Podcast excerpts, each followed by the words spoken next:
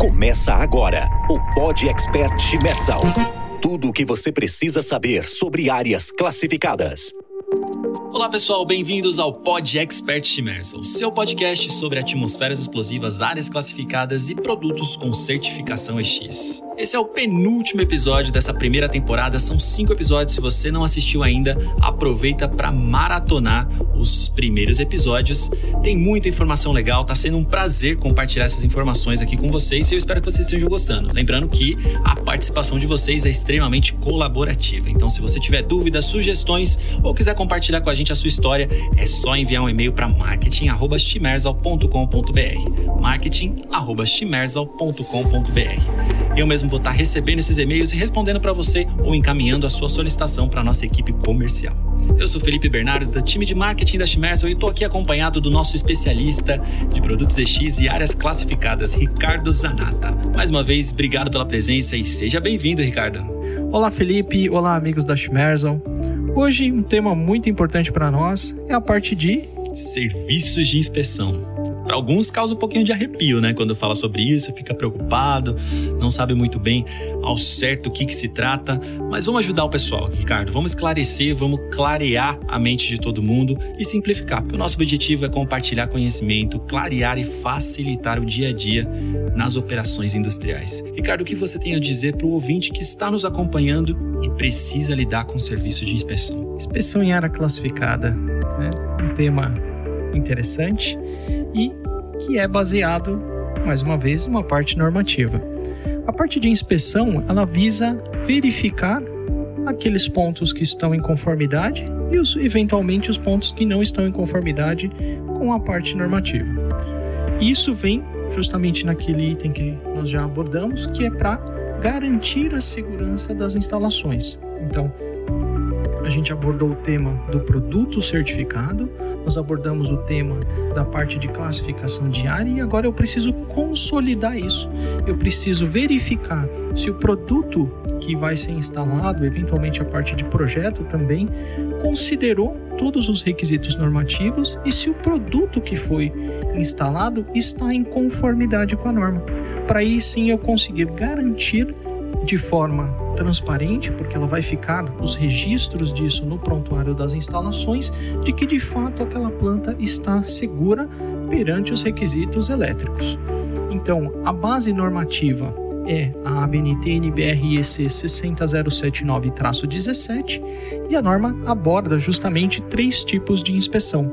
O primeiro deles é o inicial, que é quando uma, é uma planta nova.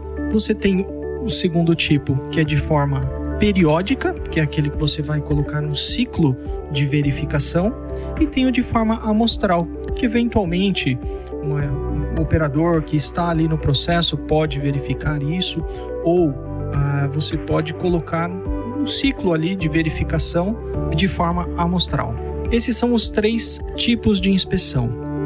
Isso é, é avaliado, a norma ela aborda uma periodicidade no máximo três anos para que você reveja esse ciclo. Então, e três anos é o limite para verificação. E geralmente as empresas elas estabelecem um ciclo de verificação a cada ano ou a cada 18 meses, depende da indústria, depende da quantidade de colaboradores que tem ali. O que vale é, ressaltar é que equipamentos portáteis você precisa fazer a verificação a cada seis meses dele de forma completa e toda vez antes de iniciar a utilização, você é obrigado a verificar o equipamento, as condições funcionais do equipamento lá. Então a norma traz alguns parâmetros mínimos para essa verificação sempre antes da utilização. Agora, Ricardo, tem mais alguma forma de diferenciar cada uma delas? Existe sim, Felipe. Quando nós avaliamos os requisitos normativos, você tem o grau visual o grau apurado e o grau detalhado. Legal, né? Aí a gente faz uma correlação. Então, toda vez que eu tenho uma instalação, uma inspeção inicial, ela precisa ser de grau detalhado. Então, vou verificar todos os parâmetros de projeto, todos os certificados, verificar todos os testes e aí sim, com base dessas informações, eu checo ainda como está a instalação. E aí toda essa documentação vai para o prontuário. Quando eu faço ela de forma periódica, aí sim eu posso estar tá colocando uma programação, eventualmente para fazer de forma visual. Visual eu não abro o equipamento, é só realmente passando ali pelas instalações, você tem um prontuário, você tem um checklist de verificação, você tem a identificação clara do equipamento, que isso é um dos requisitos também. É, você precisa ter esta correlação dos equipamentos para conseguir fazer a inspeção. E aí, de forma visual, é aquela que você não utilizou nenhuma ferramenta, você olhou para um exemplo aqui prático, olhei para a luminária, a luminária está com o vidro trincado. Então, eu tenho alguns requisitos que o checklist pede para gente verificar, mas eu consigo sempre olhar e identificar de forma clara que existe uma falha sem é, parar o processo, sem é, abrir o equipamento. Tá? De forma alguma, na condição visual, eu vou fazer qualquer tipo de intervenção no equipamento. E de novo, a gente entra num ponto muito importante, né, Ricardo? A gente já abordou esse ponto nos outros episódios, mas aqui novamente a gente entra nessa importância de você ter empresas e profissionais certificados e altamente capacitados para estar realizando esse tipo de serviço, né? É isso mesmo, Felipe. Quando a gente é, fala na parte de segurança ou da parte de instalações elétricas em áreas classificadas, é muito importante que a equipe envolvida na parte de seleção, projeto, inspeção, que é o caso aqui é, que nós estamos abordando hoje, possua treinamento, possua a qualificação, possua a comprovação da competência, porque é um tema realmente importante, é ligado à segurança, é ligado à prevenção de explosões, por isso que a gente não pode cometer erros. Então, é, uma falha numa análise eventualmente de uma inspeção, por mais que o equipamento seja EX, se ele estiver operando de forma inadequada, ele pode vir a gerar também uma explosão. Vale lembrar que a Shimerson Além de ser especialista em instalações elétricas, ela possui aí um time de especialistas e profissionais altamente qualificados e capacitados com todas as certificações para estar tá fazendo esse tipo de serviço, né, Ricardo? É isso mesmo, Felipe. Outros itens que são muito importantes é a conferência. O que, que nós de fato avaliamos quando a gente faz uma inspeção? Quando a gente fala ela de nível detalhado, então nós vamos checar os diagramas elétricos, os certificados, os testes que foram realizados eventualmente um circuito intrinsecamente seguro no cabeamento. Se tem motor, eu preciso checar se de fato foi feito o teste de isolação do motor faço essa verificação de identificação clara dos, dos dispositivos e aí sim eu parto para a inspeção. Então é feito toda uma verificação de memorial de cálculo quando é aplicável, para que aí sim a gente possa ir para o campo fazer a inspeção. Então é, nós fazemos todo um trabalho prévio de horas e horas de análise antes de ir para o campo. E é legal falar, Ricardo, que é um processo com começo, meio e sem fim, né? Porque é importante a gente manter essa periodicidade uh, e, e, a cada mudança de equipamento, a cada troca né, de, de máquina, maquinário dentro da instalação, é preciso fazer novas avaliações e adequações dentro de cada uma das suas necessidades. Tema, tema bem relevante esse que você abordou agora, né? É a continuidade do processo de inspeção. Quando você faz uma eventual manutenção os equipamentos né, vêm, tem o desgaste, tem sua vida útil. Então, quando eu faço um reparo ou né, tenho que tirar esse equipamento de serviço, eu preciso colocar um outro no local, eu preciso colocar com as mesmas características. Se eu eventualmente vou deixar a máquina parada, vou fazer a manutenção, um exemplo do meu motor, e ele é EX, ele vai ter que ser enviado para uma oficina de reparo que possui profissionais qualificados, que vai gerar o registro dessa, dessa revisão ou dessa manutenção desse equipamento quando ele voltar para antes de ser instalado, a equipe de inspeção faz novamente a verificação do prontuário, inclui os relatórios desse reparo, né? Porque você tem regras ali para desenvolver reparo em equipamento X, e aí eu faço novamente a inspeção instalação desse equipamento. Então não é simplesmente ir lá e né, faço a troca de um pelo outro. Se eventualmente vou substituir aquele equipamento, pode ser uma luminária, e aquela luminária já não está mais em condições de continuar em operação, então eu tiro ela de serviço e coloco uma nova. Ao colocar uma nova, eu preciso checar novamente se o produto possui marcação EX, se o certificado está adequado, se as marcações estão corretas e assim por diante. Então, como você disse, é um processo contínuo. É legal. E, é, isso reforça a importância de você ter um parceiro ali uh, qualificado e preparado para fazer esse tipo de trabalho, né, Ricardo? Porque além do processo e tudo mais, você precisa ter documentado isso para que você não perca o histórico, né? Enfim, uma troca de profissionais, você consiga dar sequência àquele projeto com toda a riqueza de detalhes que é necessária nesse tipo de casos. Né? É isso mesmo. E tem também a, a parte que, que é muito importante, é essa gestão da mudança. Então, quando modifica a planta ou quando faz uma mudança de processo, eu preciso avaliar se de fato aquele equipamento, vamos supor que eu troquei a substância, muito comum em indústrias de invase. Hoje eu estou produzindo, né, tem uma batelada lá, roda no produto A. Depois eu vou rodar. Eu rodei três meses lá só da produção daquele equipamento. Agora eu vou mudar para o produto B.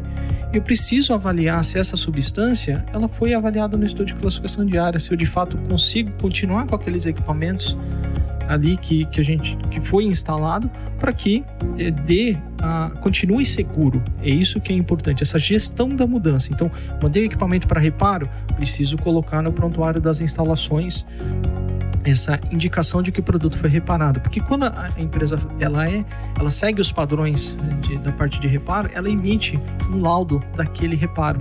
Então, ela tem todo o histórico, ela indica se, se foi feito com peça do fabricante, se não foi, enfim. E, e tem vários parâmetros a serem avaliados. Então, processo contínuo e é muito importante fazer essa gestão e atualização do prontuário. E é muito legal reforçar isso, né, Ricardo? Porque a gente sabe de casos muito dinâmicos, né? A gente pode citar, a gente já citou aqui em outros episódios, mas as próprias indústrias automotivas elas passam por mudanças nas suas linhas, o que envolve mudanças de processos e envolve uh, novas adequações dentro da, das necessidades dessa planta, né? Sim, então você tem esse processo contínuo justamente com a gestão da mudança. E é isso que é complicado, porque envolve budget, envolve às vezes uma outra equipe. Então, essa parte da gestão da mudança, você trouxe um, um exemplo muito bacana que a gente já abordou aqui, que são uh, essas indústrias ou que trabalham com processos mais dinâmicos ou com implementações de novas linhas de forma muito rápida. Né? Não é um, uma planta que vai demorar três anos para ser construída. Muitas vezes, em questão de dois, três meses, já foi implementado ali uma nova linha, uma nova, novo parâmetro e, esse, e o estudo de classificação de área precisa ser revisado para que você consiga implementar o produto X certificado de forma correta, para que você possa fazer a inspeção de forma correta e aí você vai aumentando este prontuário. Hoje é muito bacana porque você tem tudo de forma digital. Então você consegue fazer essa gestão da documentação é, de forma online. Mas ainda existem, é, às vezes de forma online é complicado quando você tem eventualmente um fiscal avaliando se de fato a planta está segura. Você não vai ter essa é, tudo de forma digital, né? Você vai ter que ter a documentação é, clássica em papel ali. Né? Mas é, isso depende de cada empresa, mas é um tema muito importante que às vezes as empresas acabam não avaliando, né? que é essa gestão da mudança. A gente pode listar, acho que, vários benefícios, né, Ricardo, de um trabalho executado de forma correta. E como que a gente pode exemplificar o benefício de fazer tudo da forma correta? Empresas que usam e fazem o processo da forma correta, Ricardo. Em resumo, Felipe, ela traz segurança para a planta, ela traz uma redução. É, uma coisa que eu vim aprender é, recentemente. Quando você fala da parte de seguro da, de uma unidade industrial, às vezes existe o seguro excluso que é aquele onde assim eu, eu não concedo o seguro para você porque você não, não se adequou, né? Ah, você é indústria, né? Você não possui uma, uma condição de uma instalação segura. Já quando você fala de empresas que possuem essa cultura já implementada, já fazem o controle da, das instalações, ela é engraçado que ela, ela linka com vários outros pontos, né? Então você tem uma melhor gestão da manutenção, né? porque quando você vai fazer um reparo em determinado equipamento, você atualiza o prontuário.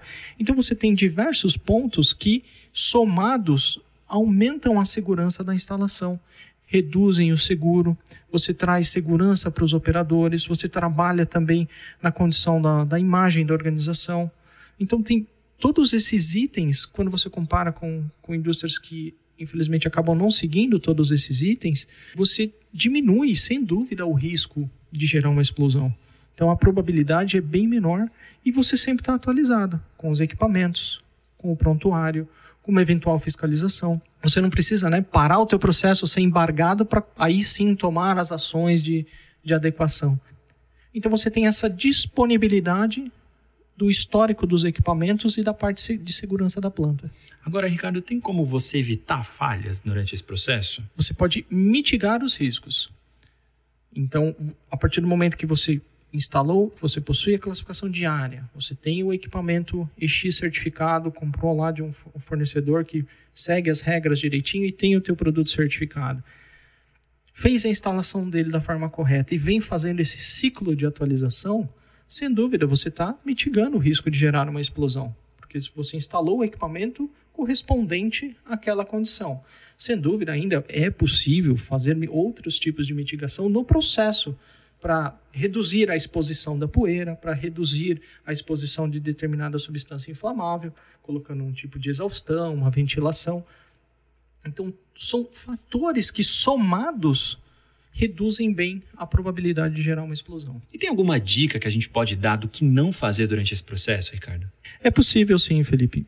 Algumas delas é você, um exemplo, né? É comprar um produto sem certificação ou importado e ele não passou pela avaliação dos requisitos normativos nacionais. Você fazer uma instalação em área classificada utilizando equipamentos de uso industrial. Então, assim, você tem alguns itens ali que são permitidos pela portaria. Só que isso é uma exceção, é um ponto, e ele muitas vezes acaba se alastrando e você generaliza isso e acaba seguindo isso como padrão. Então é muito importante seguir os itens que a gente vem recomendando. Então, não fazer o estudo de classificação diária é um problema. Não manter o ciclo de inspeção também é um item que não deve ser feito. Instalar um equipamento de uso industrial em área classificada, esse é outro item que não deve ser feito. É, não checar os requisitos da instalação e da parte de projeto durante a instalação e durante todo o desenvolvimento do projeto, isso também é algo que não deve ser feito. Então, esses são os principais pontos que, que eu entendo que as indústrias não devem fazer. Legal, Ricardo. Bom, para você que está nos ouvindo, se você continuar com algum tipo de dúvida e tiver alguma sugestão, algum comentário para fazer, você pode enviar para a gente através do e-mail marketing@chimersal.com.br marketing@chimersal.com.br. Lá você pode direcionar a sua pergunta e nós vamos responder com muito prazer e satisfação. Agora eu tenho um recado para você que está acompanhando o lançamento desse episódio em tempo real nós vamos realizar uma live, um encontro, um bate-papo com especialistas muito renomados. Vamos contar com a presença do Ricardo durante esse encontro para discutir temas a respeito de poeiras combustíveis e riscos de explosões em ambientes classificados. Você é nosso convidado desde já, você pode fazer a sua inscrição através das nossas redes sociais. Busca aí o arroba Brasil e faça agora mesmo a sua inscrição e participe desse evento que vai rolar muita interação. Vai ser uma transmissão ao vivo, a presença ali dos nossos especialistas discutindo esses temas esclarecendo pontos e respondendo dúvidas de vocês ao vivo. Mas se você estiver ouvindo esse programa depois dessa data, você também pode buscar por esse vídeo da live que nós vamos deixar armazenado no nosso canal no YouTube. Digita lá arroba Brasil e você encontra essa live na íntegra disponível. Ricardo, mais uma vez, muito obrigado pela presença, pela participação, pela suas contribuições. É sempre muito enriquecedor ouvir o que você tem a nos dizer. Muito obrigado. Obrigado você, Felipe. Obrigado você, amigo ouvinte. E é muito interessante poder abordar esses temas aqui, compartilhar conhecimento e fiquem ligados na nossa live. É isso aí. Eu aguardo vocês no nosso próximo e último episódio dessa primeira temporada do Pod Expert Chimersal. Até a próxima, pessoal. Pod Expert Chimersal. Acompanhe nosso canal e fique por dentro de tudo sobre áreas classificadas.